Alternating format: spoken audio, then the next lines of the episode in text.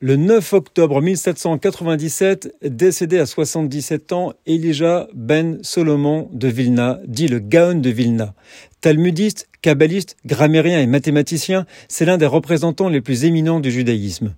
À l'âge de 7 ans, il connaissait le Talmud par cœur. Adulte, il voyagea dans diverses régions de Pologne et d'Allemagne, comme c'était la coutume des talmudistes de l'époque. Il entreprit un voyage en Terre Sainte, mais ne le réalisera pas car il eût été impossible d'observer les lois alimentaires à bord du navire. Il a à peine 20 ans, de nombreux rabbins lui demandaient conseil. Il menait une vie retirée, ne donnant des cours que de temps en temps à quelques élèves choisis.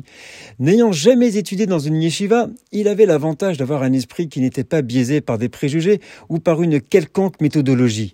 Il exhorta ses élèves à ne pas négliger les sciences profanes, affirmant que le judaïsme ne peut que gagner à les étudier. Modeste, il refusa tout honneur qu'on lui proposa, mais malgré sa simplicité, sa renommée se répandit rapidement. La seule occasion où Élie sortit de sa retraite et fit sentir son autorité fut lorsque les chassidim ont commencé à faire du prosélytisme dans sa ville natale.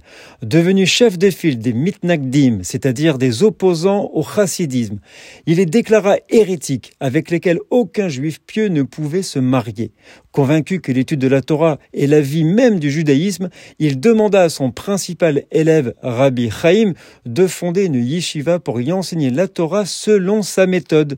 L'école sera ouverte à Volozine en 1803. Elle révolutionnera l'étude du judaïsme et entraînera un impact sur l'ensemble de la communauté juive orthodoxe. À demain.